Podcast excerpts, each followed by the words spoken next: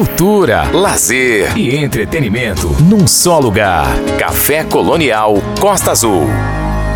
Café Colonial. Samuel Assunção, entrevista. No último dia 3 de outubro, Bernardo Lobo lançou Bons Ventos, oitavo álbum de sua discografia. Gravado em Lisboa, o álbum que leva o nome de uma canção inédita do compositor marca os seus 30 anos de carreira e os seus 50 anos de idade. A produção musical é de Marcelo Camelo, que participou da seleção do repertório e toca quase todos os instrumentos no álbum: guitarra, piano, baixo, bateria e percussão.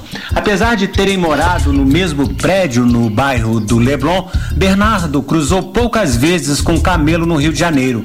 Anos depois, mesmo radicados em Lisboa, os dois só vieram se encontrar quando surgiu a ideia de convidar o vocalista do Los Hermanos para produzir o novo álbum. Na primeira visita ao estúdio, Bernardo Lobo mostrou uma pré-seleção de canções inéditas, um total de 16 para Camelo escolher oito.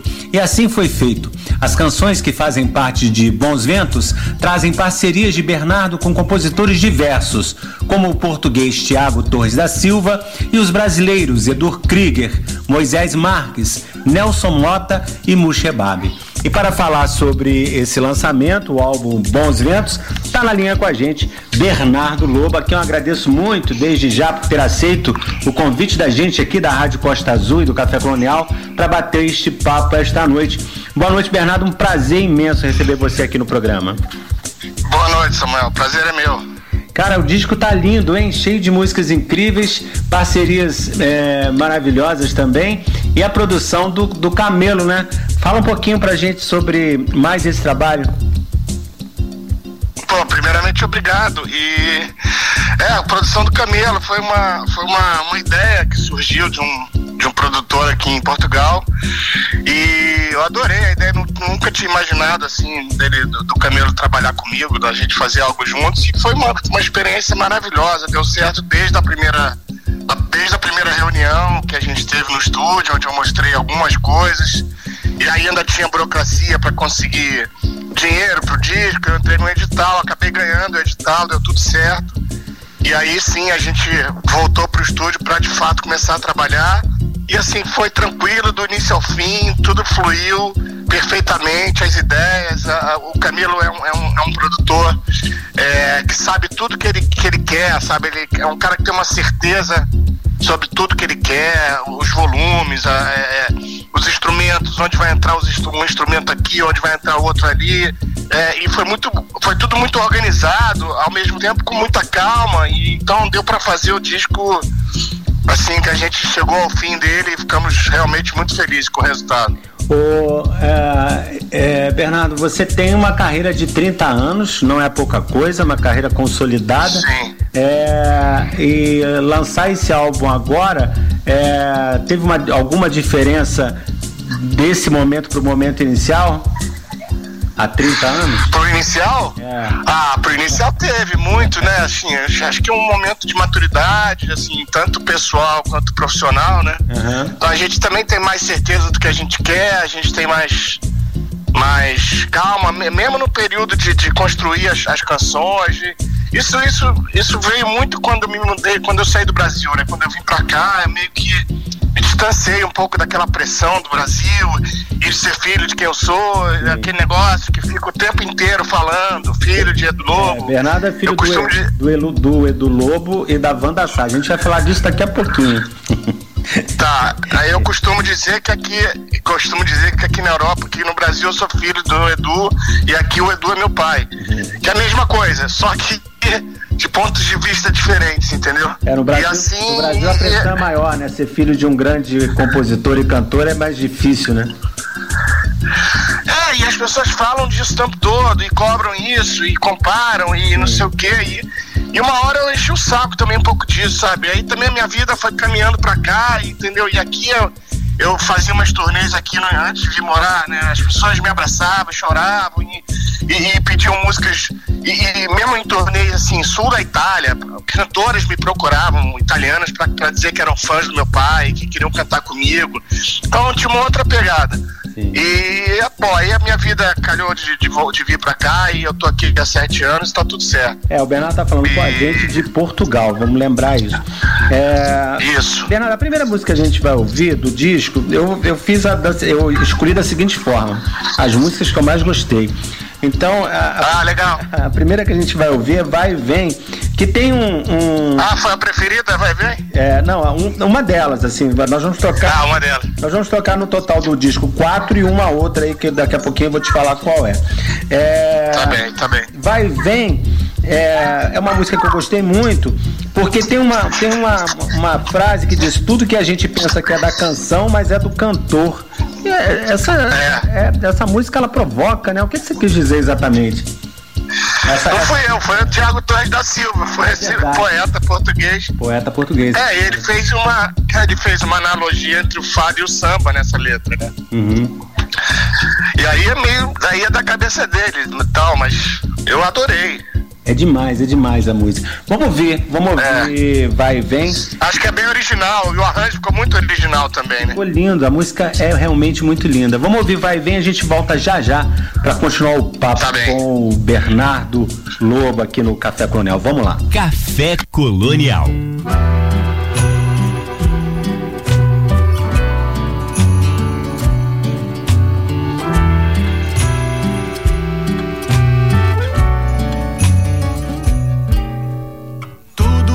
Fado diz tudo que o samba quer, tudo que nunca fiz, tudo que eu não fizer, tudo que ninguém tem, tudo que vem dos céus, tudo que vai e vem de mim pra Deus. O fado é tudo que a gente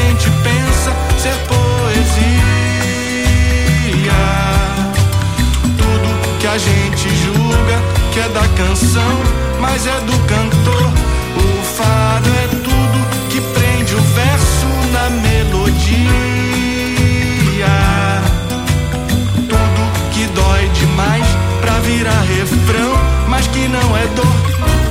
Vai e vem.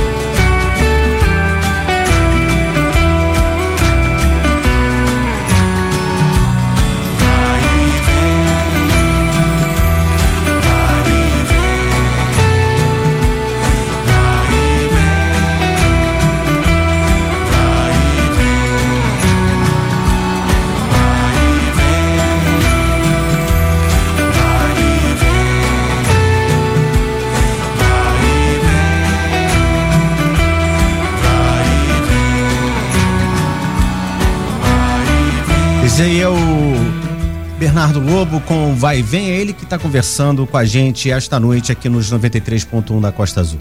Café Colonial. Samuel Assunção, entrevista. De volta ao Café Colonial, conversando esta noite com Bernardo Lobo. Eu falei que estava é, esperando a hora certa de falar de, do, da, de onde você veio, né? De, de do Lobo e de Vandassá, para você falar um pouquinho das suas das suas influências. É claro que a sua influência estava tá, em casa o tempo todo, mas também tinha todo o entorno, né? Chico Buarque e outros grandes. É, Marcos Vale, que eu vi que você gravou um disco só com músicas dele. É, Sim. Você viveu no meio do melhor que tem da música popular brasileira, né, Bernardo? É, total, mas isso criança, né? E aí depois, mais velho, é, quando eu comecei a trabalhar, na verdade eu tentei fugir da música. Uhum. Eu aceitei um convite de um amigo meu para fazer teatro. E aí eu pois falei, é, ah, que bom, teatro, vou fugir da música. O, teatro, só pra, pra, pra é, pontuar aqui, você encenou o Ateneu de Raul Pompeia, que é um. um Isso, foi um minha, minha primeira peça. É um foi minha primeira peça. Exatamente, junto com o Celton Mello, com o Eduardo Moscovis, foi, foi a minha primeira peça no teatro, o Ateneu, foi exatamente isso. Só a galera da E pesada. justamente, galera da pesada, e, e, eu, eu costumo dizer em entrevista também, que nessa época, antes do teatro, eu era roqueiro, eu era do reggae, eu era, gostava de guitarra, mas eu não tinha vontade de ser músico não, era só uma curtição, era só hobby. Uhum. Quando eu fui pro teatro, quando eu fui pro teatro, fazer teatro, aí eu comecei a andar com outro tipo de gente, outro tipo de amigos, que, que nas festas ouviam Caetano, Javan, Jorge Ben, uhum. Edu, é, Alceu Valença e tal. E aí, aí sim foi a virada da minha cabeça aí, nessa época, que eu comecei a ouvir esse tipo de música e comecei a ficar louco com esse tipo de música. Me apaixonei por esse tipo de música e logo na sequência, é, meu pai me chamou para fazer uma turnê com ele pelo Nordeste onde eu fui meio de road, acompanhando, assim, carregando violão e tal. Meu pai falou, ah, vai comigo, ganha dinheirinho e tal. E a gente passou, sei lá, 20 dias, um mês na estrada. E quando eu voltei daquela turnê, eu voltei decidido. Eu quero ser músico. Eu, inclusive, eu estava fazendo uma peça, eu saí da peça para estudar. Meu pai falou, ah, você quer ser músico, então agora você vai estudar. Aí eu fazia aula de violão, fazia aula de, de harmonia, de, de canto, de tudo. Eu ocupava a minha semana estudando. E, e aí foi meio rápido aconteceu, sabe? Que legal. Aí já, já fiz uma gravação, no ano seguinte eu já fiz meu primeiro show e foi indo. E foi indo, e, e tá até hoje. É, Bernardo. E tá até hoje. O, o, próximo som que nós vamos ouvir é DR, que uma, uma, uma composição uh, sua com o Nelson Mota, e você canta com a Ivy Grace. Fala um pouquinho dessa música pra gente. É, essa música foi muito legal, essa parceria também, porque eu tava aqui, o Nelson, o Nelson tava passando um ano aqui acho que em Lisboa, morando aqui, eu não tinha encontrado com ele ainda, mas ele sabia que eu tava aqui. E eu sabia que ele estava aqui também, mas a gente não, não tinha se encontrado. E um, um belo dia ele me, me mandou uma mensagem, falou, Bena, tá na hora da gente virar parceiro. É, tive encontrando com a tua mãe, me mandou uma mensagem que a minha mãe estava gravando um álbum no, no, Rio e ela queria que, tentar alguma coisa com o Nelson Mota. Ele falou, vamos fazer uma música para sua mãe. Me manda três músicas assim mesmo, me manda três músicas para escolher uma. E aí eu desliguei o telefone, que desliguei, é, era o WhatsApp, eu acho, e, e, e falei, caramba, comentei com a minha mulher até que falei, caramba, sempre tenho música guardada. Por acaso eu não tenho agora três músicas. Caramba, e agora? O que, eu vou fazer? Eu não posso decepcionar o Nelson Mota. Não posso dizer pra ele, não tenho Entendi. nenhuma música. Aí, cara, foi o que eu fiz. Peguei o violão e falei, tenho que fazer e fiz. Em dois dias eu fiz três músicas. E aí gostei das músicas e tal, né? Dei uma revisada, mandei pra ele e falou, pena, alto nível, mas eu já sei o que, eu quero, quero samba. Aí mandou, mandamos pra minha mãe, minha mãe já, já tava terminando o disco. Ela falou, não, não tem a ver com o disco, meu disco tá pronto e tal. Aí eu falei, né, assim, se ela não vai gravar, eu vou gravar. Ele falou, beleza, posso produzir? Eu falei, pode, pode produzir. E aí, na verdade, ele não produziu, porque a gente também tava numa batida lá no estúdio e ele tava, também tava com a vida dele. Eu só um dia, quando tava a base pronta, eu mostrei para ele, ele falou, pô, Roberto, vamos fazer o dueto. Que ele tinha falado de fazer um dueto, né? Porque é uma discussão de relação e tal, né? Sim. Quando, quando ele me mandou a letra, eu tava até caminhando aqui no, no Rio Tejo e tal. Mandou, mandou, chegou a letra pro WhatsApp, uma DR, uma discussão de relação e tal. Eu falei, pô, que legal. Agora que coincidência, ontem eu tive uma DR com a minha mulher. Ele falou, então mostra pra ela a letra, de repente dá, dá da sorte. e, e pronto. E aí ele falou, aí voltando, ele falou, vamos fazer o dueto, vamos chamar a Ive pra, pra cantar com você. E a gente já tava assim, no último dia de estúdio. Ela foi no último dia pra gravar e gravou e pronto, ficou ótimo. Legal. Só, só, pra, só pra tirar a dúvida, a Ive é a sua esposa? Não, não. A Ivy é uma cantora que mora aqui em Portugal também. Ah, tá bom. Tá bom. De Brasília. É, então vamos ouvir. Vamos ouvir DR com Bernardo Lobo e Ivy Grace cantando. Composição do Nelson Mota, produzida por Marcelo Camelo. Vamos lá, vamos ouvir. Café Colonial.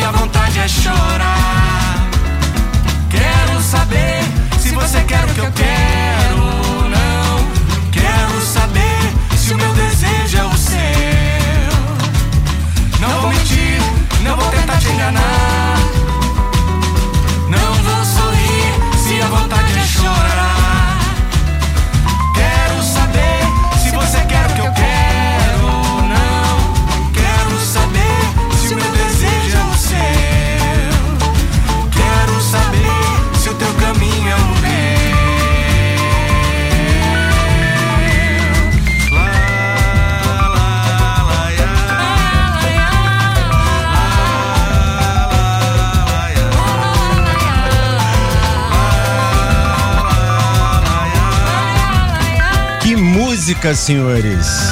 É o Bernardo Lobo e a Ivy Grace com Vai e Vem. Não, não, DR. É com Bernardo Lobo que nós estamos conversando esta noite. No Café Colonial, Samuel Assunção quer saber. Muito bem, de volta aqui no Café Colonial, vimos aí DR, composição do Bernardo Lobo e do Nelson Mota. É, o, o Bernardo, ser filho do, do, do, Você já falou, né? Do, do Edu Lobo, da Wanda Mota, é, é, da Wanda, Wanda Sá. Wanda Sá. É, Wanda Mota é uma amiga minha, coreógrafa. Acabei falando dela aqui no, no ato falho. É, você falou da, da, das comparações, das implicações, mas eles, seus pais, eles foram é, bons, bondosos, condescendentes com você quando você entrou, é, quando você falou que queria ser músico, eles, eles vibraram, te, te apoiaram, gostam do seu som? Ah, apoiaram, apoiaram os dois desde o início. Minha mãe foi minha primeira professora de violão, foi quem me deu o start assim pro violão. Conforme eu falei daquela turnê que eu voltei do meu pai, eu falei, pô, eu preciso tocar. Eu falei, mãe, me dá umas aulas. E ela, eu, eu não queria ter aula de escala, eu não queria ser violonista solista, eu queria era me acompanhar. Uhum. E ela já me, na primeira aula já me deu três ou quatro músicas para eu tocar e cantar. E, e, a gente fez uma série de aulas. Depois ela tava com a vida dela cheia de coisa e eu, ela falou: acho melhor você fazer aula com outra professora. Eu fui fazer. E meu pai sempre também me apoiou da, da maneira mais correta e coerente. Ele nunca interferiu em nada que, que, eu, que eu quis fazer na minha vida. No máximo, assim, quando eu queria um conselho, eu pedia para ele, ele me dava o conselho que ele, que ele achava, é, mas nunca ligou para ninguém para pedir para me ajudar, para diretor de gravadora ou sei lá o que, que ele falou, bem, isso vai te prejudicar, isso não vai ser bom para você. Mas sempre, né, de vez em quando eu mostrava uma música, a música que eu fiz, aí ele porra, olha esse acorde, vê se não é melhor. Aí botava o acorde dele e falava, porra, é melhor. é, Legal. sabe, esse tipo de coisa, assim, mas nunca. Sempre na retaguarda, os dois, sabe? Sempre apoiando, mas deixando eu fazer minha vida e foi o que eu fiz, sabe? Eu nunca, apesar de eu ser filho de é, tem uns amigos meus que falavam, cara, no início eu achava que putz, ia ser muito difícil para você. E eu, eu digo para eles até hoje, mas, mas não, não deixou de ficar difícil, ainda é difícil. Só que eu fiz a minha vida, eu fiz o meu caminho Sim. sendo quem eu sou. Inclusive na minha música. Uns amigos do meu pai foram me ver no Rio agora e falaram, porra, cara, você, você conseguiu fazer uma, uma coisa sua, sabe? Que, que, que, tem o teu pai, tem o Caetano, tem o Chico, você me perguntou de influências na primeira pergunta e eu não te respondi.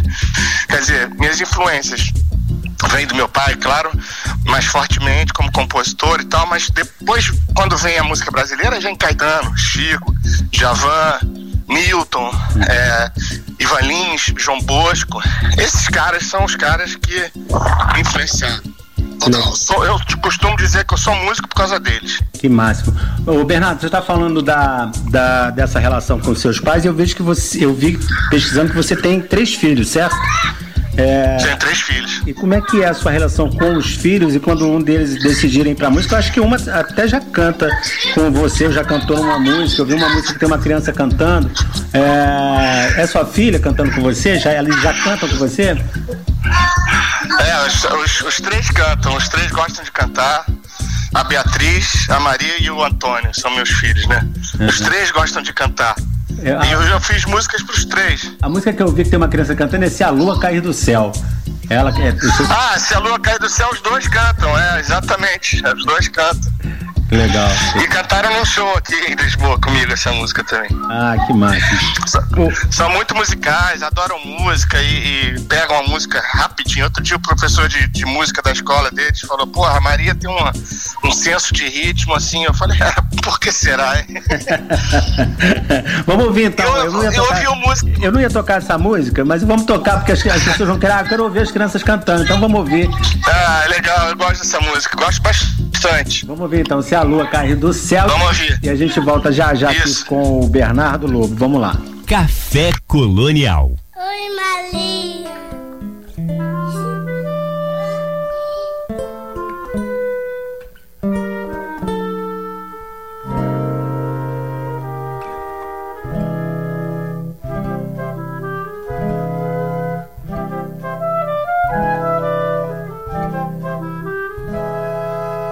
De onde vêm as crianças? Quem liga a luz das estrelas? E se a lua cair do céu? O que os cachorros falam? Por que não vão à escola? Quem pôs a história no papel? Porque neném são carecas? Porque nasceram banguelas? Quem sopra o vento e cadê o ar? Porque quem ri acha graça, porque o choro é pirraça, porque dá lágrimas no olhar.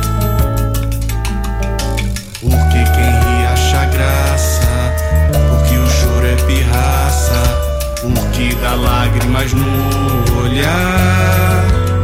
Porque entender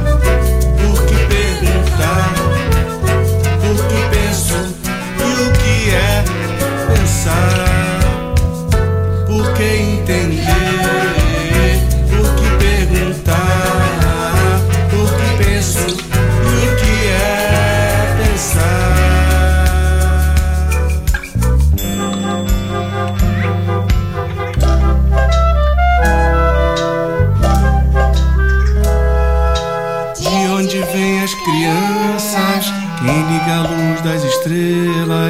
E se a lua cair do céu?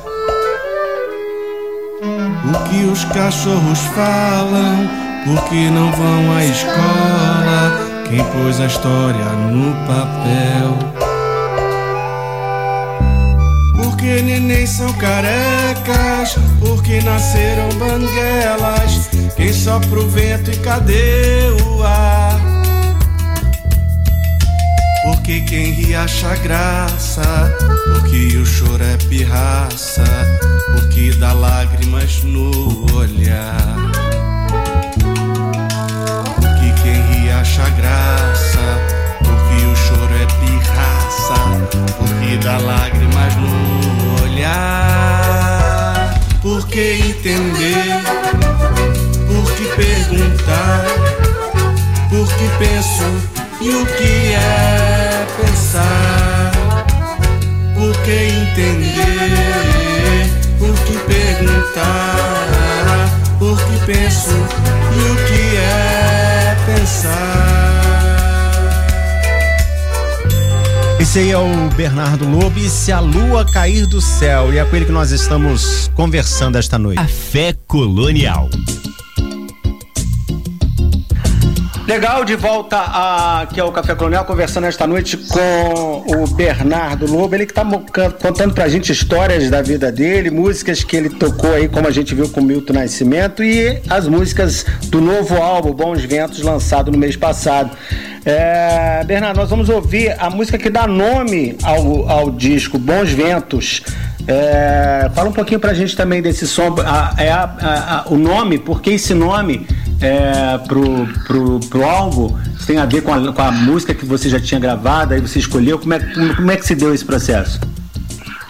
Ah, boa pergunta, legal. Não, é, olha, esse processo foi bacana. Eu já estava na, na, minha seleção com o Camelo, né, no, no, estúdio, e aí a gente conceituou o álbum. Eu falei, ele, ele falou, e aí, o que, que você quer? Eu falei, olha, não, não, não tem muita coisa assim, deixar bem livre, mas assim, eu quero assim, eu quero pegar as canções mais comunicativas e eu quero fazer um disco alegre. Ele falou, alegre? Eu falei, é, quero fazer um disco alegre. Ele falou, porra, que bom saber disso.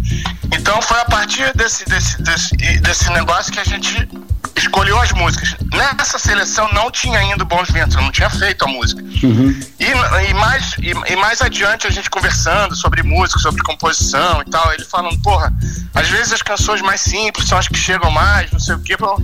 E aí eu fiquei com esse negócio da, da, da canção mais simples, que eu gosto de fazer também. Também, às vezes, faço umas coisas sofisticadas e tal vem da herança do meu pai e tal, né? Sim. E aí, é, um dia eu sentei em casa e fiz essa música, Bons Ventos, né? Ela saiu assim rapidamente, a música somente. Aí eu até falei com a minha mulher que tava perto de mim, falei, pô, ela falou, e aí, que você vai mandar pra que parceiro? Porque normalmente é assim, eu faço a música e mando pro parceiro. Falei, amor, essa não, essa, acho que essa eu vou escrever. Vou escrever a letra. Aí comecei a escrever a letra meio pra ela, falando uma música falando de amor e tal. E o Bolsonaro tinha acabado de perder também no Brasil. Oh, tinha uma, uma, coisa de uma tinha uma coisa de uma, uma, alegria no ar, uma tristeza, acabou, não sei o que, então eu falo disso no final. Então mistura uma, uma coisa e uma, uma onda mesmo minha, da minha vida, meus 50 anos chegando, e essa coisa de Portugal, essa paz que tem aqui, esses bons ventos, que tem muito Sim. vento aqui, né? Sim. E foi meio isso. Aí entrei, botei bons ventos na letra naquela hora, e aí, na hora, e aí não, não tinha o nome do disco ainda. Isso aí no estúdio, a gente, no finalzinho do estúdio, a gente olhando os títulos, falando, pô, pode ser arrebentação, pô, pode ser não sei o quê. Porra, e Bons Ventos? Eu falei, pô, Bons Ventos demais. É. Inclusive porque Bons Ventos é música e letra minha. Então não tem nem parceiro nenhum, é só minha. É. E acho que é uma música simbólica, assim. Você estava falando que, que falou para sua mulher que se você escreveria a letra, você é mais, mais é, compositor ou mais letrista? Mais compositor da música ou mais letrista? O que, que você. Não, isso que eu estava te falando. Eu sou mais melodista, né? Eu, eu faço normalmente as melodias uhum. e mando para os parceiros fazerem as letras. Todos os parceiros daí do, do disco foram assim. É, e essa eu, eu Falei, não, essa eu vou fazer a letra. E o Camelo, no processo lá no estúdio, falou: Cara, pra mim, essa, a tua letra é das melhores do disco, se não é a melhor. Então vai, escreve mais, cara, vai escrever mais. Vai escrever. Falei, não, cara, tem gente que escreve, tem gente que escreve muito melhor do que eu. Ele falou, não, cara, você escreve bem, cara. Tanto é que um mês depois eu fiz uma música nova com, com letra minha também. Que maneiro. Essa eu não gravei. Bom, vamos ouvir então Bons Ventos com o Bernardo Lobo e a gente volta pra, já para ir pro final do papo aqui com ele. Vamos lá. Café Colonial.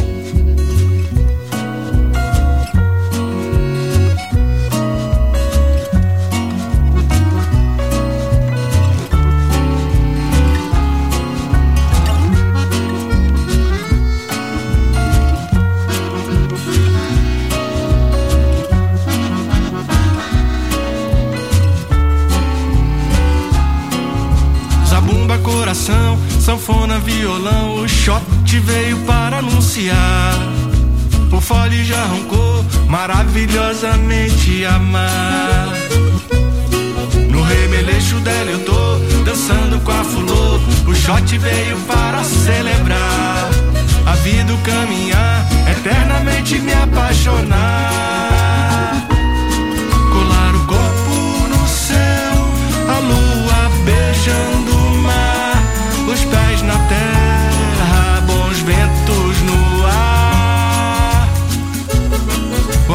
O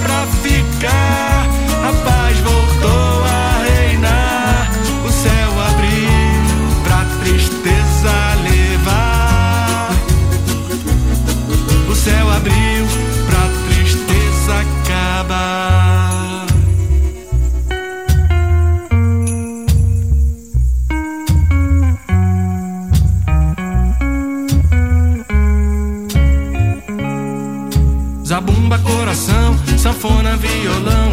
O shot veio para anunciar. O fole já roncou, maravilhosamente amar. No remeleixo dela eu tô, dançando com a flor. O shot veio para celebrar. A vida, caminhar, eternamente me apaixonar. Colar o corpo no céu, a lua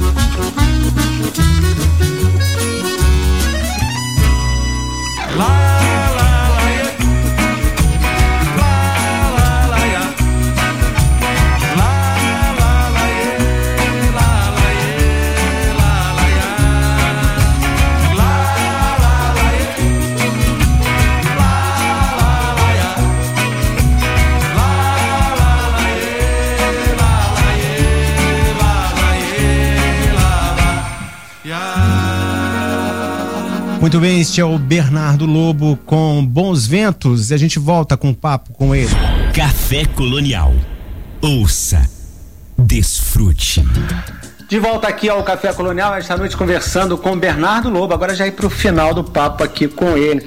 Bernardo, é, eu sempre, como eu te disse lá no início, eu- eu escolho as músicas do álbum que chega para mim pelas que eu mais gosto. E aí tem a que eu mais gosto de todas, que é a que eu deixo pro final, que foi Arrebentação. Que música maravilhosa, cara. Adorei essa música. Puta, cara. Fala um pouquinho. É a minha preferida, tam- é a minha predileta também. É mesmo, é demais essa música. Lindíssima. Eu adoro esse. é, eu gosto desse samba e eu gosto do resultado final, eu gosto do arranjo, eu gosto de tudo. A letra Marques, do Moisés né, é maravilhosa. É, Moisés Marques. Moisés Marques é um craque. É. Moisés é um craque, é, e tem tudo a ver, e essa música também, e o, o Humberto Araújo que toca o saxofone, esse solo dele no meio é maravilhoso, eu- enfim, o Camelo na bateria tá demais. Sim. É, eu, eu, a que eu mais gosto é Arrebentação e Bons Ventos pra mim, as duas, mas acho que a Arrebentação ainda ganha. É, a arrebentação é demais. Essa música com certeza vai continuar tocando muitas vezes aqui no Café Colonial daqui pra frente. Ah, legal. É, legal. Bernardo, eu queria muito te agradecer e saber quando é que você vem pro Brasil pra, pra, pra apresentar o show do. Então, devo lançar, é claro. Eu quero ir muito lançar o disco aí. Provavelmente março, né? Acabando o carnaval, aí começa o ano. Uhum. Eu vou chegar por aí final de, final de março, início de abril. Devo fazer uma turnezinha pelo Brasil aí, Rio, São Paulo, outras cidades. Legal. Lançando o disco. Bom, te agradecer mais uma vez. Foi um prazer recebê-lo aqui. Deixa pra você se despedir aí. Pô, prazer foi meu. É, Um abraço a todos e bons ventos para todos e um feliz 2024 que vem aí. Legal. Gente, esse foi o Bernardo Lobo conversando com a gente esta noite. A gente termina o papo com ele com arrebentação. Vamos lá. Café Colonial. Segura coração, relampiou, já vai passar. Levanta, coragem. O tempo escurece pra gente aprender. Espelho, imagem. Sei que a melhor parte de mim é você.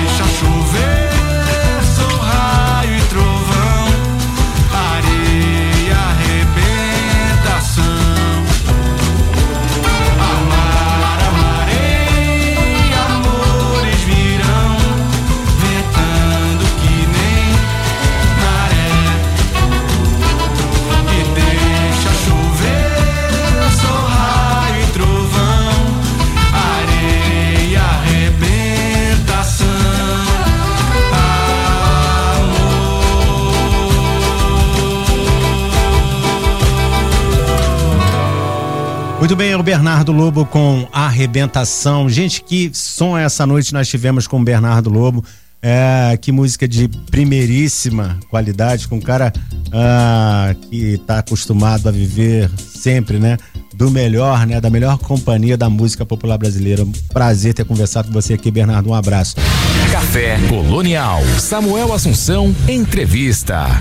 É isso. Uh, falei que depois das músicas nós voltaríamos com as nossas uh, outras entrevistadas de hoje, né? Nós já conversamos com o Bernardo Lobo e agora estamos na linha com a Rosilene Andrade e também com a Lidiane uh, Rosa. Uh, elas que fazem parte do grupo de 24 autores que escreveram juntos o livro Segredos do Coração. A gente está falando desse livro aqui nas últimas semanas e cada semana tem uh, uma, um papo diferente, uma conversa uh, tocante, emocionante geralmente, mas também, sobretudo, uma história de superação. A Rosilene Andrade é bacharel em administração e letras, mestre em letras é, e sociedade e cultura, atua como palestrante, mentora em comunicação assertiva e escrita de livros. Já a Lidiane Rosa é jornalista, minha coleguinha, professora e escritora graduada em Comunicação e Letras com a especialização no ensino de língua portuguesa por meio de gêneros e de discursos. É, Rosilene Lidiane, eu gostaria muito de agradecer a vocês terem aceito o convite de, da gente aqui da Rádio Costa Azul e do Café Colonial para bater um papo com a gente esta noite. É um prazer recebê-las aqui. Eu vou começar primeiro com a Rosilene Andrade e depois eu passo para Lidiane, é, depois eu passo para Lidiane. Rosilene, boa noite, obrigado por estar com a gente aqui no Café Colonial. Um prazer te receber. Boa noite e a todos os ouvintes, a minha colega Lidiane e a todos os outros coautores que estão aí por esse Brasil nos ouvindo nesta noite. É, Rosilene, é, você está no, no Viva Voz? Você está com o seu telefone no Viva Voz?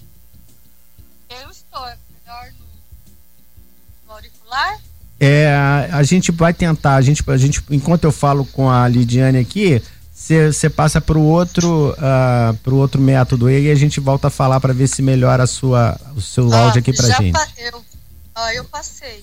Melhorou? Ah, melhorou, melhorou bastante. É, vou falar com a Lidiane. Lidiane, pessoal, para a gente saber como é que tá seu áudio. Boa noite, obrigado por estar aqui com a gente. Boa noite, Samuel. Boa noite, ouvintes do Café Colonial. Boa noite, Rose. E eu que agradeço o convite e a oportunidade de estar aqui falando desse livro que foi um marco nas nossas vidas. Legal, Lidiane, seu, seu áudio está muito bom aqui. Bom, vocês duas, ambas, é, possuem conhecimento do mundo das letras, né, em virtude de, da formação acadêmica de vocês que eu falei aqui em, agora há pouco. Ah, ainda que tenha facilitado a escrita de vocês, sabemos que o coração também auxilia, né, todo escritor.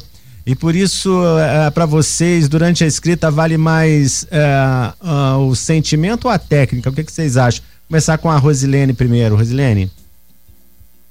Olha, Samuel, o que vale é a história, o sentimento que a pessoa quer passar. Porque quando você passa a entender como que funciona todo a, o funcionamento de você criar uma obra, Hoje você tem a facilidade de a pessoa grava e você daí discorre. Aí a gente que tem o entendimento do texto, como você é jornalista também, aí você coloca a linguagem que o outro quer passar, mas assim, de acordo com a história dele, porque muitas vezes na hora da escrita você, a gente consegue colocar no papel a essência que muitas vezes o próprio autor ele fala assim nossa, nem eu escreveria de mim mesmo como você escreveu, né? Então, uhum. às vezes a gente ajuda o próprio autor a alinhar o pensamento dele. Legal. E isso é muito legal. Lidiane, é mais sentimento ou mais técnica? Eu acredito que o bom texto ele tem os dois, dois Samuel. É. Porque é, nós temos a história, né? Uhum. Mas como contar essa história? Então aí entra a técnica, né? Como Sim. iniciar essa história, né? Um, a gente trabalha com livros e auxilia outros autores também. A gente sabe que muitas vezes a pessoa tem história para contar, algo para acrescentar e impactar a vida de outras pessoas, mas ela não sabe por onde começar. Ela não sabe é, como colocar essa história no papel. Então, uhum. nessa parte, a técnica, sim, é muito importante. Então, Legal. nós temos a história, mas como colocar ela de uma forma cativante que, e que realmente faça sentido para o leitor, uhum. é, aí é a técnica. Legal. É, Rosilene, é, o seu artigo é, no início traz um assunto muito delicado, que é a morte e o luto, o seu artigo Mãe do Coração, que vai das páginas 155 a 162 do livro.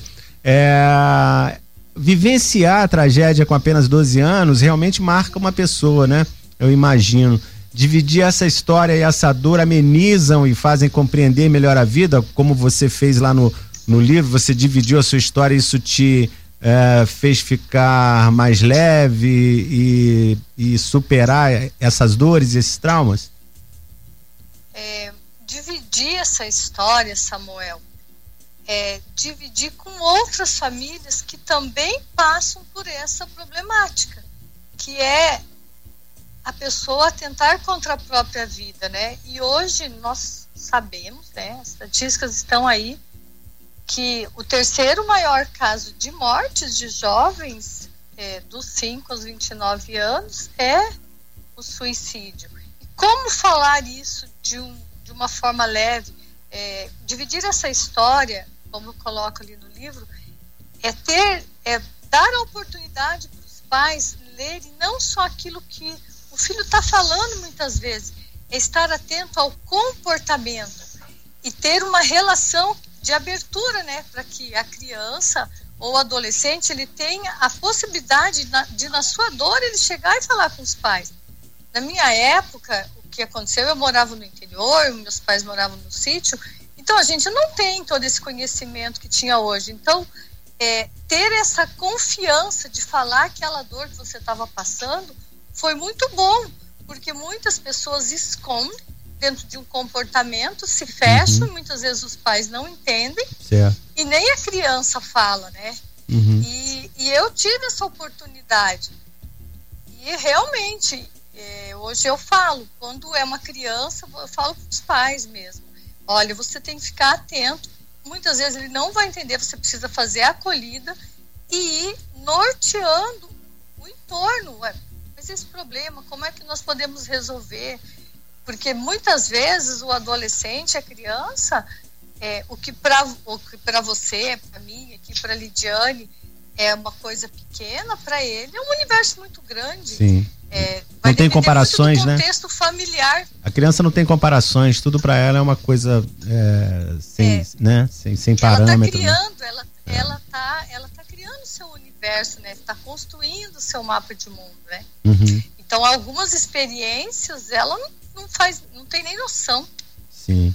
É, é, isso faz você nesse momento chamar a atenção, você que passou por isso, por uma, talvez por um, por um momento de não ter a quem recorrer, hoje você conta que é necessário é, que os pais estejam atentos aos filhos e ainda mais em momentos como o que você passou, certo? É isso, é isso que a gente está falando? É disso que a gente está falando? Sim, é essa comunicação. Eu trabalho com comunicação, mas a comunicação não verbal, é, o pai tem que estar muito atento, essa, com, essa comunicação de comportamento, uhum. porque num acidente, a perda de um dos pais é uma ausência, é como se ele tivesse ido embora. É, isso também acontece na separação, quando eu dei aula, estava em sala de aula, é muito difícil para uma criança e tudo, por isso que eu sempre digo para os pais, no momento de separação, é, você tem que estar atento. Você se separou de uma relação, você não se separou do teu filho. Uhum. E daí eu conto a minha história, né? Eu me casei com alguém que já tinha filhos Sim. e alguém que passou por uma ausência. Então, como é que eu entro numa relação com esse olhar amoroso, com essa experiência de dor? Então, eu sempre digo, na, na hora de uma dificuldade, você precisa criar esse intervalo uhum. de autorresposta para a situação, para o diálogo que você está tendo com o outro. Foi essa relação que você desenvolveu com as filhas do seu esposo, certo? Sim, eu me lembro que teve uma época que a minha filha mais nova falou assim: só eu que não tenho mãe, porque às vezes a criança fala: não, não, não, vamos conversar aqui. Daí eu me lembro que época eu falei: eu tenho, eu tenho a minha mãe, mas eu sou a primogênita de sete. Certo. Eu, durante muito tempo, ainda fiquei com raiva porque minha mãe não tinha tempo para mim. Muito... Mas daí eu falo assim, ó, nesse momento, a todo instante alguém está perdendo os pais. É, e como é que nós podemos lidar com isso? Como é que eu posso te ajudar? É, não é, eu não estou dizendo que é fácil, é difícil. E, e, foi nesse, nesse diálogo, né? Hoje eu tenho três netinhos, né, de todas as das duas meninas.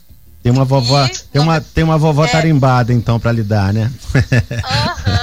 Uh -huh. Aí é até, é, e até é legal, porque hoje, né, uma vez, há uns três anos atrás, teve uma, uma atividade e eu perguntei, porque você precisa perguntar para a pessoa que convive com você, que nem você, Samuel, a Lidiane, que está aqui. Uhum. Como é que você me enxerga, que, re, que me conhece na intimidade? Daí a minha filha, ambas falaram que eu sou conciliadora. Eu mesma, às vezes, não, não me havia me percebido dessa forma.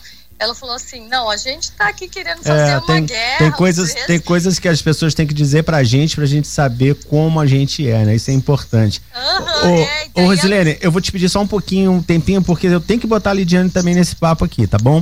A Lidiane. Ah, é verdade, pode colocar. A Lidiane vem com o artigo Pai ausente, Deus presente.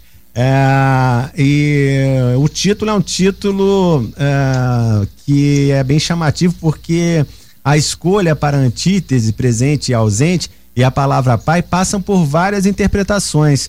Diante da crença, a figura de Deus sempre é, poderá vir na figura da proteção paterna, Lidiane. É isso mais ou menos que você quis dizer na, no seu pai ausente, Deus presente? Exatamente isso, Samuel. É a, a, o entendimento, né? Que a ausência do meu pai não significava a ausência de Deus na minha vida. E por muito tempo, até eu ter essa compreensão, é dessa forma que eu enxergava a Deus. Da mesma forma que eu enxergava meu pai, como alguém que estava ausente e que não se interessava em participar da minha vida. Então, nós temos essa tendência de nos relacionar com Deus da mesma forma que nós relacionamos com os nossos pais. Então, no meu caso, como eu tive um pai ausente, apesar dos meus pais terem sido casados por 15 anos, ter nascido dentro de um casamento, eu nunca tive a figura paterna ali presente. Meu pai sempre foi muito omisso, né, no seu papel, na sua paternidade. E isso refletiu também é, na minha vida espiritual e na forma como eu enxergava Deus. Então, uhum. ter essa constatação na minha vida, né, entendendo que eu sou uma filha de Deus, que eu sempre tive esse pai presente, né, a ausência do meu pai, uhum. ela foi suprida, né, pela presença de Deus na minha vida. Ô, ô Lidiane, é, você teve um acidente de van que a descrição dele é de arrepiar, né? Tem uma, uma coisa ali bastante forte de você fazer uma operação em que uh, você teve que mexer com vários órgãos aí, os médicos, né, para poder uh, te, te resgatar aí do, do da quase partida desse mundo, né? Ah, uhum. essa, essa, essa, essa crença que você tem em Deus, que é muito bonito de ouvir, ah, te ajudou também neste momento difícil? Você acredita nisso? Na verdade, Samuel, foi a partir desse acidente que essa minha crença floresceu. Né? Hum. Porque até então eu, eu era muito revoltada com essa minha situação. De não ter pai, de, né, de comparar a minha vida com a vida das minhas amigas, que o pai levava na escola, o pai ajudava na faculdade. Eu tinha 19 anos nessa época, é, fazia faculdade de jornalismo, trabalhava o dia inteiro para pagar a faculdade que eu fazia à noite. Então eu era muito revoltada com toda essa circunstância, de não ter aquele pai presente, aquele pai protetor, aquele pai provedor na minha vida. Uhum. E depois desse acidente, né, que é, quase ceifou a minha vida, né, foi muito difícil. Eu, tava, eu ia de van para a faculdade, a van capotou, eu fiquei presa debaixo da van. E como eu falo no meu, no meu texto, né, no meu capítulo, é, eu tive hemorragia interna e passei por uma cirurgia muito complicada mesmo. Uhum. Mas foi nesse momento de, de, de me ver ali na UTI, né, no leito de hospital e lutando pela minha vida, que eu comecei a perceber Samuel, que eu estava tão focada na ausência do meu pai que eu não dava valor àquilo que eu tinha de bom na minha vida. Uhum né? Eu não percebia que eu tinha saúde, que eu tinha disposição, que eu tinha capacidade, que eu tinha inteligência para correr atrás dos sonhos. Então eu estava tão focada naquilo que eu não tinha, naquilo que me faltava, que eu não valorizava aquilo uhum. que eu tinha na minha vida, não valorizava aquilo que Deus me proporcionava. É a revolta cega, né, Foi... que você tem por, por algum motivo, é, por algum momento difícil da vida que você passou com alguém, ou porque essa pessoa deu as costas e foi embora. Na verdade, é, a, a, vida é fluida, essas, essas coisas acontecem, você tem que é, se acostumar com isso. Quando a gente fala da morte também, a gente fala muito disso, né? Que é muito difícil. Eu já tava até conversando com uma amiga no trabalho hoje à tarde e ela estava falando, a gente estava falando sobre a questão da morte. É, que a gente, na verdade, é difícil os momentos em que ela acontece, mas a gente tem que superar. E superando, a gente é, cuida da, da, gente mesmo, né? Você cuida de si próprio, porque não adianta ficar remoendo que não tem mais volta, não é isso? Sim, exatamente isso. No meu caso, eu precisei primeiro é, reconhecer o quanto eu estava ferida, né? Contabilizar os prejuízos da ausência paterna na minha vida e então ressignificar. E nesse sentido, esse capítulo, escrever o capítulo desse livro, foi como se fosse uma virada de página na minha vida, Samuel. Como se eu tivesse colocado um ponto final. Legal. Sabe? Porque quando eu olhei aquele capítulo pronto, quando a Ana de Goia, que foi a nossa revisora, né? Ana de todos Goia. os capítulos. Isso. um abraço para ela. enviou, né? Uhum. A, uma das coautoras também, idealizadora do livro. Quando ela me enviou, né, o meu capítulo pronto, eu chorei muito emocionada. Eu imagino. De olhar para aquela história e falar assim: eu não sou mais essa menina ferida. Eu Legal. passei por tudo isso, eu sobrevivi, eu superei e eu não sou mais essa menina ferida. Eu tenho aquela cicatriz, mas ela não me dói mais, né? Então eu não sou mais aquela pessoa marcada pela ausência do pai. Legal. Eu sou uma pessoa que eu venci, superei, superei isso. Então é, é, eu acho que o primeiro passo é a gente reconhecer que, ela, que a gente precisa dessa cura, né? Que a gente está ferido e a partir daí buscar ressignificar esses é. momentos da nossa vida. Legal. É, Lidiane, eu gostei muito de conversar com você. Deixa eu passar aqui para a Rosilene ainda antes de me despedir, porque eu quero fazer uma pergunta para as duas, para a gente terminar. É, eu vou pedir para que vocês sejam mais sucintas, porque nosso tempo está bem estouradinho hoje. É, é, Rosilene uh, e Lidiane, né? O, lance da escrita, né? Eu falei lá no início que essa escrita, ela vinha com histórias barras pesadas, como a gente viu com as duas aqui novamente hoje, né? Porque ele é um livro mesmo de superação, né? É, os segredos que estão no coração que vão fazer você é, quando você descobre eles é o, é o que ele é o que faz com que você mude a sua vida. Me parece que todos os artigos têm essa pegada. E no, no, no, o que, que vocês conceituam é, como importância é, para vocês a escrita do livro? Assim, é, o impacto dele na vida de outras pessoas é uma coisa que faz vocês ficarem é, também emocionadas, também satisfeitas? Primeiro a Rosilene e aí a gente já se despedindo, Rosilene. Olha, Samuel, sim, porque a partir da leitura, muitas pessoas vêm conversar com a gente. E antes mesmo, muitas pessoas conversavam comigo, comigo para saber como que é. Porque eu falo assim, não é só na morte, é na separação. Porque hoje nós temos muitos relacionamentos, o meu, os seus e os nossos uhum. filhos, né? Uhum. É, e esse é um exercício que a pessoa precisa fazer. Porque às vezes você tem uma ligação emocional, um vínculo, mas existe toda uma história que é um ambiente que precisa ser curado nessa relação para que aquela família flua. Uhum. Mesmo que de repente sigam caminhos diferentes, né? Você percebeu a própria história da Lidiane. Muitas vezes o casal está ali, mas aquele filho ele está relegado. Uhum.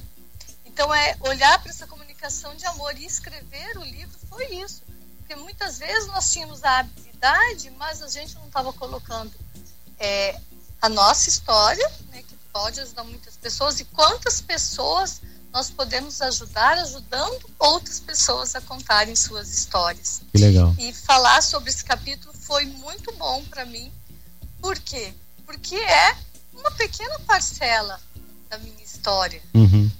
Você, a gente tem vários capítulos que podem ser compartilhados e ajudar outras pessoas. E é isso que eu quero compartilhar. Escrever é terapêutico. Muito bom, eu Rosilene. tenho o hábito da escrita diária.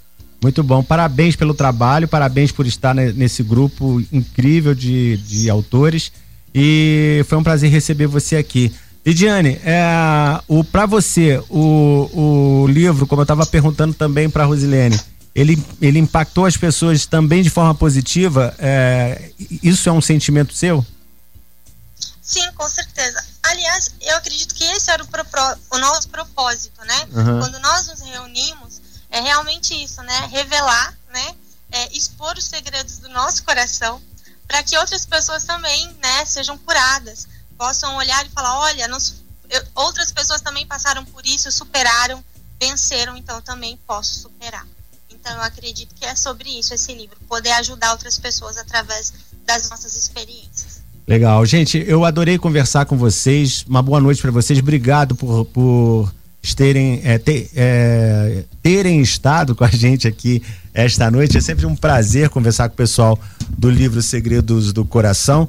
É, eu agradeço mais uma vez a participação de vocês. Vou terminar o papo aqui com as duas, com a Lidiane Rosa e também com a Rosilene Andrade, com a música da, da Celeste Muru Antunes, Água de Estrelas. Eu acho que essa música ela é bastante pertinente para esse papo que nós tivemos essa noite. Vamos lá. Cultura, lazer e entretenimento num só lugar. Café Colonial Costa Azul.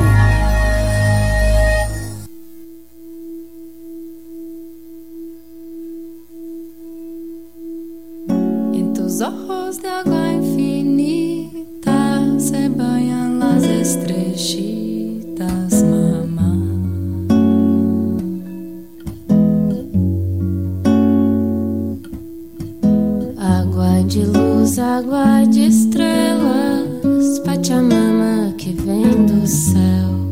Água de luz, água de estrellas, Pachamama vienes del cielo.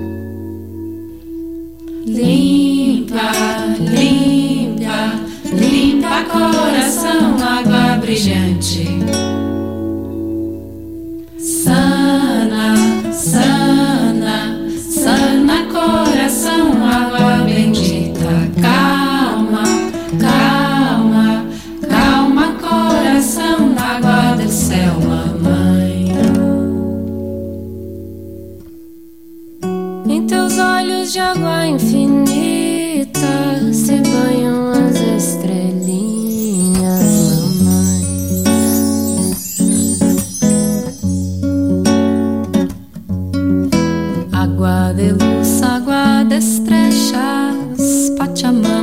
Vienes del cielo. Água de luz, água de estrelas, Pachamama que vem do céu.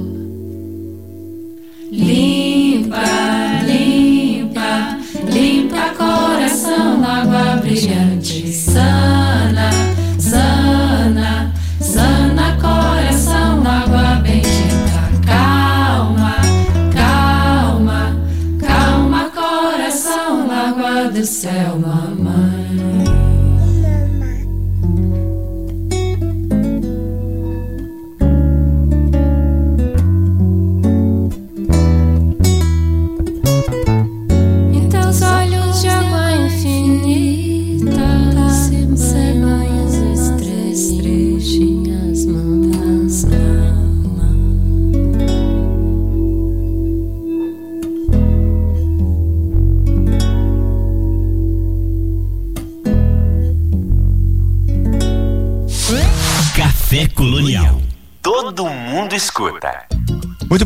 10 da noite aqui nos 93.1 da Rádio Costa Azul tem Café Colonial. Nós vamos direto com a Dulce Godinho no Ideias na Linha.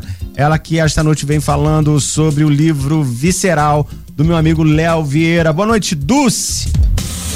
Participação especial no Café Colonial Costa Azul. Boa noite, Samuel. Boa noite aos amigos ouvintes e leitores.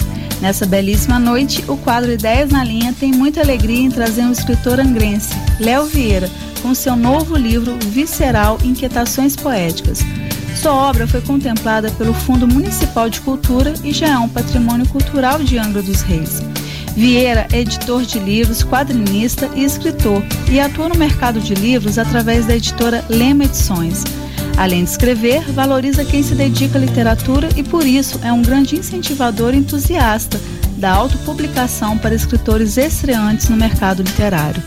Sua obra, como o próprio nome diz, visceral, é profunda e íntima, mas de uma forma inovadora, traz reflexões a partir de construções não convencionais. E assim, cabe ao leitor movimentar olhos e o próprio objeto livro para acompanhar os versos. Essa movimentação é proposital, já que na primeira parte do livro há uma série de poemas ditos concretos, que já nos trazem como referência alguns outros autores, como Ferreira Goulart, Haroldo de Campos, que inaugurou o concretismo brasileiro, e Augusto de Campos, entre outros. Aspectos sonoros e gráficos fazem a tônica dessa primeira leitura, com críticas pós-modernas à sociedade de consumo e reflexões sobre o nosso cotidiano. Poemas concretos são excelentes oportunidades de explorar sons, imagens e releituras de vocábulos. Leio da página 14 um poema que critica a relação tecnológica e o saber genuíno. Abrem aspas. Sabedoria barata, falo que estudo e não leio nada, aprendo sem saber. Soturnas investidas no Google, pronto, já sou um filósofo. Fecham aspas. Na segunda parte, lemos o poema homônimo ao livro e nos recordamos quando o próprio autor apresenta seu livro na página 9. Leio, abrem aspas. Assim Visceral começou sendo apenas um poema e com o tempo transformou-se num livro cheio de poesias e reflexões muito loucas e profundas, outras rasas e algumas completamente surreais, nonsenses, ou sei lá o que são. Fecham aspas. Dizem que quando o escritor publica um livro, este livro deixa de ser dele, uma vez que agora quem possui e se responsabiliza é o próprio leitor. Por isso, cada leitura um significado e uma marca na memória dos leitores. Visceral é um poema extenso e livre que traz reflexões existencialistas ligadas ao sagrado. Pontualmente, o número 50 é lembrado, seja pela referência à geração beat dos anos 50, seja no poema que sugere sua data de nascimento, seja na celebração de cinco décadas do autor e assim comemoramos também lendo seus textos. Há também muitos desenhos e fotografias compondo os poemas, principalmente na terceira parte, que são prosas, poemas e uns escritos. Quando traz algumas poesias dedicadas às memórias pueris, Vieira revela seu tempo de criança quando diz, abrem aspas, e não faltava nada para eu ficar feliz, fecham aspas. Além de escrituras que promovam uma certa temeridade sobre a morte, levando o leitor nessa progressão, início, meio e fim de todos nós. Boa noite. Ler visceral é adentrar em reflexões contemporâneas importantes, refletir sobre a sociedade, assim como encontrar inquietações existencialistas, deparar-se com uma forma de leitura de mexer olhos e livros, contemplar lacunas e acrescentar com as ilustrações. É uma obra divertida e responsável sobre a sua relevância sobre as palavras. Agradeço sempre ao Samuel, um grande incentivador cultural, pela oportunidade de trazer sempre uma obra relevante para dialogarmos. Ao Léo pela leitura do livro e finalizo com um poema de Luiz Jardim, a quem também agradeço pela parceria. Leio o poema Para que servem os poetas. O poeta desce ao fundo da cratera que é profunda. Não se faz mero escritor que sua borda circunda. Se não encontra palavra para descrever o que sente, a pena na mesa crava, não fala, mas nunca mente. Aquilo que sentiste e não soubeste dizer, o poeta te assiste e passa a descrever. Se é para falar de dor, de dor que dói lá no fundo, ou para falar de amor ou algo bem mais profundo, sem ser na voz de um poeta, nada mais há neste mundo. Tirar a flor da beleza, da mais profunda tristeza, é ofício do poeta, que, mesmo sem realeza, até mesmo na pobreza, tem sempre a frase certa. Boa noite, muito obrigada. Boa noite, Dulce. Foi uh, um prazer, como sempre, ouvir a resenha da Dulce. A gente sempre fica com mais vontade ainda de ler, né? Visceral, uh, livro do Léo Vieira, meu amigo Léo, um abraço para ele. Parabéns por sempre, né, estar aí uh, fazendo coisas, inventando coisas. Léo já teve no Café Colonial conversando sobre o livro anterior dele. Eu lembro até que a gente conversou lá no, quando nós tínhamos o a Costa Azul tinha o estúdio lá no, no Shopping Piratas, ali na, no cais ali do, do, do Shopping Piratas, o estúdio panorâmico da Costa Azul, foi demais aquela época. O Léo teve lá falando sobre o outro livro dele, agora tá com um novo, Visceral. Em homenagem ao Visceral, ao Léo, ao, ao Luiz Jardim, a Dulce, eu vou tocar uma música que o Léo vai lembrar bem: Picassos Falsos, Quadrinhos.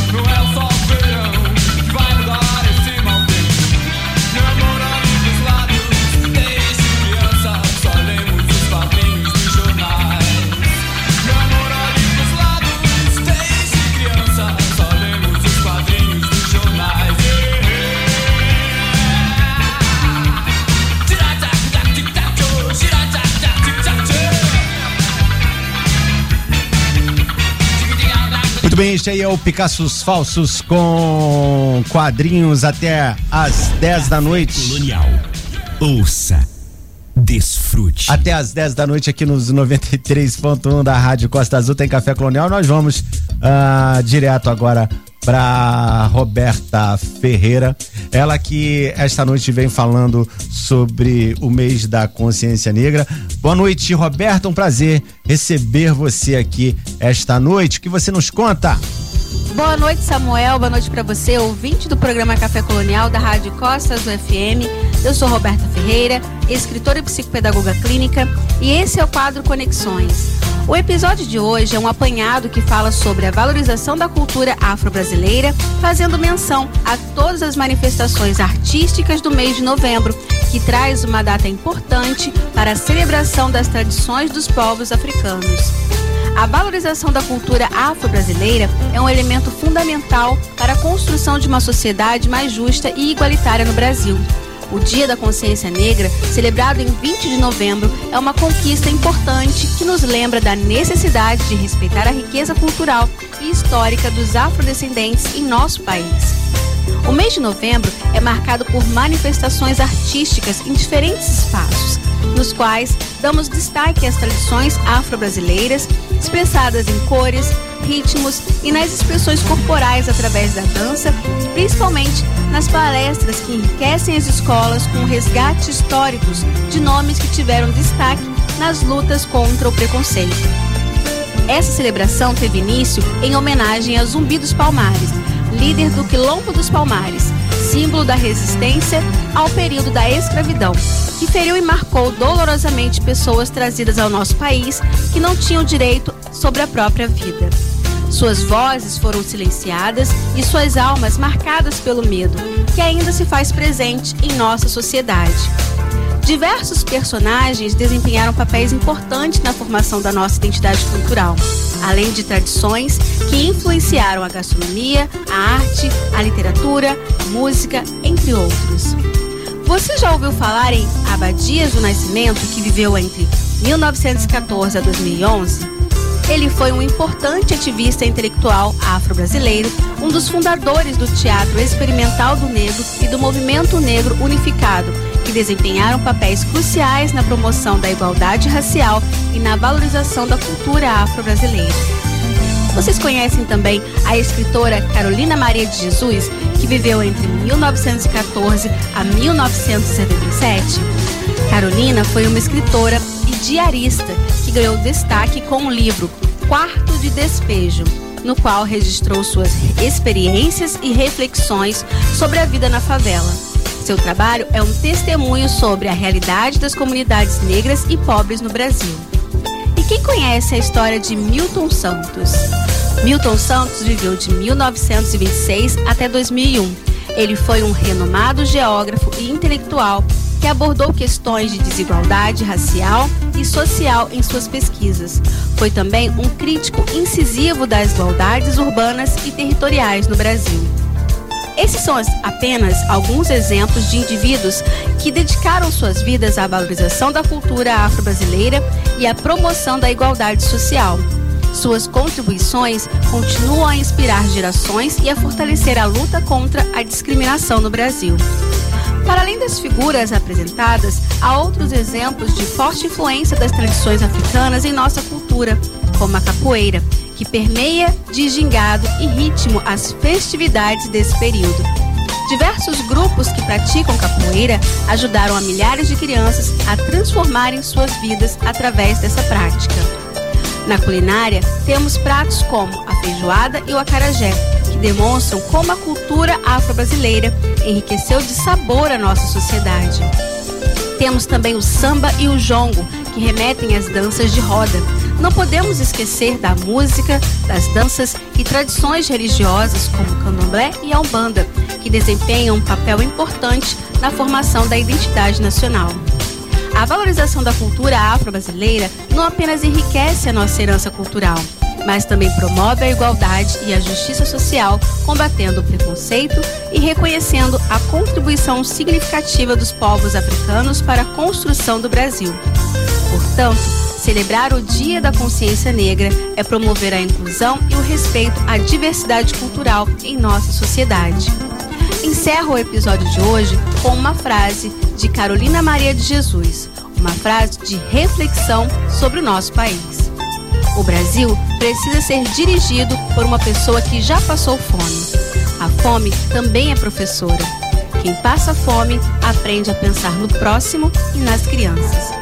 A você, caro ouvinte, desejo uma excelente noite e que as celebrações de novembro possam fortalecer as referências culturais em nossa sociedade. Até semana que vem com o quadro Conexões, esse quadro que quer conectar você com o mundo. Valeu, Roberta. Obrigado pela sua participação mais uma vez aqui com a gente. Roberta Ferreira, que é psicopedagoga, ela atende também você se você precisar é, dos serviços é, é, de análises aí da, da Roberta. Ela tá com a gente aqui no Café Colonial. Uh, já está no seu quarto mês com, com o quadro Conexões e está fazendo é, o maior sucesso uh, o quadro da, da Roberta no programa. Ela é escritora, palestrante, psicopedagoga clínica e institucional. Trabalha com atendimento a crianças, adolescentes, jovens, adultos e idosos que apresentam dificuldades no processo de aprendizagem escolar ou desejam melhorar seu desempenho com novas técnicas de estudo. É gestora em recursos humanos e desenvolve um projeto voltado para treinamento e capacitação profissional. Se você precisa falar é, com a Roberta, quer entrar em contato com ela, você pode achá-la aí no Instagram do Conexões, é, Conexões Roberta Ferreira. Você vai encontrar aí através do, do, do, Instagram. Ela também tem o Instagram dela, Roberta Ferreira. Você consegue achar a Roberta aí. Se você quiser falar com o WhatsApp dela é 21 99353 3798. Repetindo 99353 3798 para você é, poder trocar uma ideia e ver o que a, a Roberta pode te ajudar aí nas suas no seu dia a dia, nas, com as suas relações, né? Você precisa é, se conectar melhor com as pessoas, conversa com ela. Então, eu acho que é, no, no, momento em que a gente vive, no, neste mundo que a gente está vivendo, a conexão humana tá, tá meio complicada, é meio difícil às vezes, né? Mas uh, com ajuda profissional a gente sempre consegue, é, quem precisa sempre consegue, através dos profissionais, superar essas barreiras. Cultura, lazer e entretenimento num só lugar. Café Colonial Costa Azul.